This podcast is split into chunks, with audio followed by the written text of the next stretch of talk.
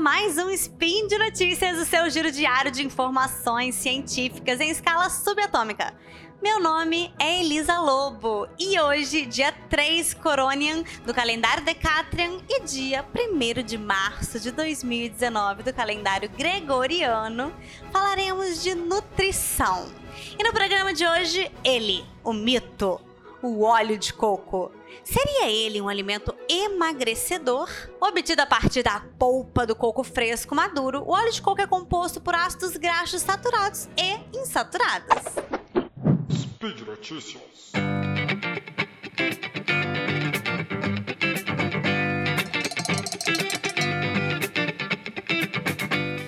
É isso aí, galerinha. Hoje eu trouxe um trabalho que fala bastante sobre o óleo de coco. E ele fez, né, nesse trabalho, uma coisa que eu gostaria muito de fazer sempre que a gente tem um tema bem famosinho na mídia, que é o quê? É fazer um compilado de vários outros estudos científicos que avaliam então esse tema.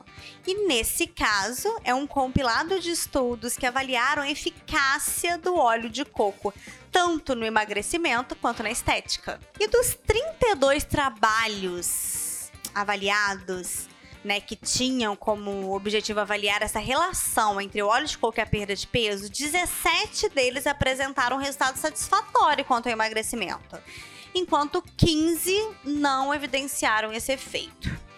Aqui eu eu particularmente associaria esse singelo, gente, bem singelo, né? Bem simplório, efeito positivo do óleo de coco no emagrecimento a dois fatores importantes. Primeiro, é que ele é uma vers versão né, de óleo mais natural para se usar no dia a dia, para cozinhar, né, por exemplo, assim como é o caso da banha, do azeite. E aí, você troca um óleo de soja, que é um pouco mais industrializado, refinado, inflamatório, por um óleo de coco, né? Nesse caso, só essa troca já traria algum benefício. O segundo ponto é que as gorduras, de uma maneira geral, elas aumentam a nossa saciedade. Então, no contexto de perda de peso, estar mais saciado pode sim trazer mais resultado, certo? Os autores desse estudo trouxeram também vários trabalhos que avaliaram o uso desse óleo para fins estéticos, mas estética não é a minha área, então não vou citar aqui essa parte. Mas eu vou confessar para vocês aqui bem off, tá? Segredo nosso, não conta para ninguém que eu sou dessas pessoas que caem nessas informações nada baseadas em evidência, baseada apenas no senso comum de que o óleo de coco é bom para tudo. E aqui em casa eu uso óleo de coco em tudo, gente. No cabelo, na pele, do bumbum do neném. Ixi, haja óleo de coco. Mas enfim, vamos falar de nutrição. Na nutrição, apesar da gente ter poucos estudos conclusivos sobre ele, também não é justo a gente não dar crédito a ele, né? Porque o óleo de coco, ele é uma boa opção de gordura sim, o erro não é usar óleo de coco. Eu não acredito, gente, em nenhum alimento mágico ou emagrecedor. Pra mim, assim como dizer aqui agora, ó, que banana não emagrece, isso sim faz todo sentido do mundo. Não atribuir também o poder emagrecedor ao óleo de coco também faz todo sentido, entendem? Só que nem por isso a gente precisa tornar ele um vilão, né? A gente tem o péssimo hábito de ser 8 ou 80, nem lá nem cá. Olha, a gente precisa saber, primeiramente, que o óleo de coco ele é um alimento, né, extraído do coco e o coco é natural, né? E ele é usado há muitos anos, né? Ele tem um uso milenar em algumas culturas. Olha só, gente, isso aqui. Existem estudos, tá? E eu trouxe aqui um deles que foram feitos em populações ao redor do mundo. E nessas populações, mais de 60% das calorias que essas pessoas ingerem vêm do óleo de coco. Olha que doideira! Né? Assim como pra gente aqui é, o normal, a gente consumir muito grãos, né, arroz, feijão, nessas populações o coco é a base da alimentação. E aí, olha só, mesmo sendo, né, com uma ingestão bem alta em gordura, não existe evidências de que esse consumo elevado de gordura saturada nessas populações cause um efeito nocivo. Não é interessante? E aí, para a gente pensar melhor sobre isso, vamos avaliar esse estudo aqui que eu trouxe também, falando dessas populações. Foi um estudo feito em duas ilhas do Pacífico, sendo que uma primeira população consumia na dieta, né, 60% da dieta deles vinha da gordura do coco, né? Vinha do coco e era rico em gordura saturada, porque o coco é rico em gordura saturada. Já a outra população estudada tinha uma dieta já um pouco mais modernizada. Na primeira população, as pessoas comem de uma forma que elas vêm comendo há décadas, né? Mas é uma forma mais simples, né? Com mantimentos que eles mesmos plantam, colhem, peixes que eles pescam, hortaliças e o coco. Lá, mais da metade das calorias ingeridas diariamente vem da gordura. Com isso, como aqui é matemática, né? Havia menos, então, quantidade de carboidrato na alimentação deles. Enquanto isso, a outra população estudada consumia uma quantidade menor de gordura e maior de carboidrato, principalmente os refinados.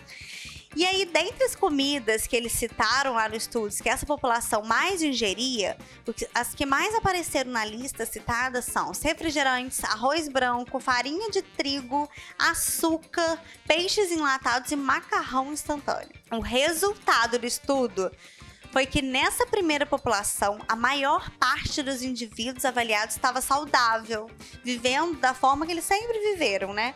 Num vilarejo isolado, com uma menor influência da indústria alimentícia.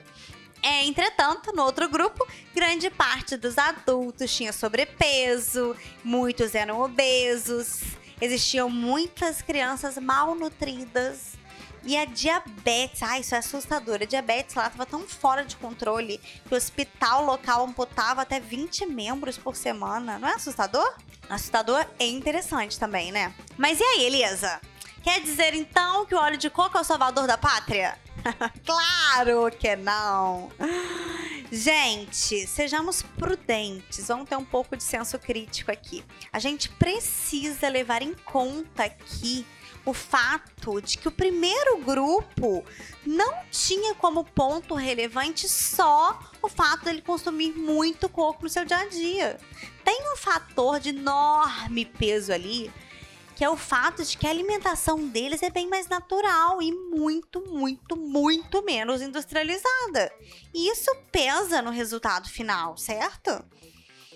E aí, baseado, gente, nesse tanto de informação que a gente tem hoje na mídia, na internet, sobre os poderes mágicos do óleo de coco. Em 2017, a Associação Brasileira de Nutrologia publicou um posicionamento sobre o óleo de coco. E eu vou ler rapidamente aqui os parágrafos. São dois mini parágrafos, bem curtinhos, bem rapidinho mesmo, tá? Sobre esse posicionamento deles. Até o momento, não existem estudos clínicos que tenham abordado o efeito de que o óleo de coco tenha efeitos significativos na função cerebral de indivíduos saudáveis ou portadores de alteração cognitiva. Enfatiza-se também que não existem evidências clínicas de que o óleo de coco possa proteger ou atenuar doenças neurodegenerativas, como é o caso da doença de Alzheimer um número muito pequeno de estudos com resultados controversos tem relatado os efeitos do óleo de coco sobre o peso corporal em seres humanos. Ou seja, Brasil! Concluindo tudo que a gente avaliou até aqui, não, não há estudos o suficientes para dizer que o óleo de coco emagrece. Da mesma forma, não tem também comprovação científica de que ele aumente e nem diminua o risco de doenças cardiovasculares. O que não significa, galera, que ele não seja rico em vitaminas, minerais, que ele não seja uma boa fonte de gordura para a gente utilizar com equilíbrio. Principalmente para a gente utilizar ele, né, de forma natural, comendo o próprio coco, né? Pega, come o coco. Ali tem gordura, tem fibra, tem tudo, vitamina. A gente precisa ponderar melhor as coisas. A gordura, ela é necessária, ela é essencial na produção, na manutenção dos nossos hormônios. Como, por exemplo, gente, o caso dos hormônios sexuais. Alô aí, homens, mulheres. Os hormônios sexuais precisam de gordura para serem produzidos. É essencial também que a gente consuma gordura de forma né, equilibrada para manutenção dos no nossos neurotransmissores. Assim, gente, são muitas as funções da gordura. Então, não precisamos ter medo dela, em especial né, da gordura presente naturalmente nos alimentos. Mas precisamos usá-la com equilíbrio. Não temos que sair por aí bebendo gordura, adicionando ali tudo, nada disso. A palavra-chave é sempre, sempre, sempre a mesma: equilíbrio. E por hoje é só, galerinha. Eu lembro a vocês que todos os links comentados aqui estão no post e peço a vocês que deixem lá também seu comentário, elogio, crítica. Fiquem à vontade para me dar o feedback de vocês. Para mim isso é muito importante. Podem também me seguir lá pro, pelo meu Instagram, onde eu posto muitas informações, muitas dicas, muitas receitas. É Elisa R Lobo. E eu aproveito para lembrá-los que esse podcast só acontece com a sua ajuda no patronato do SciCast, tanto no Patreon quanto no Padrim. O meu muito obrigada a todos vocês que estão aí me ouvindo até agora. E, gente, na nutrição, lembrem-se, uma bela dose de equilíbrio e pensamento crítico nunca, nunca fazem mal. Não fazem mal a ninguém. Até amanhã!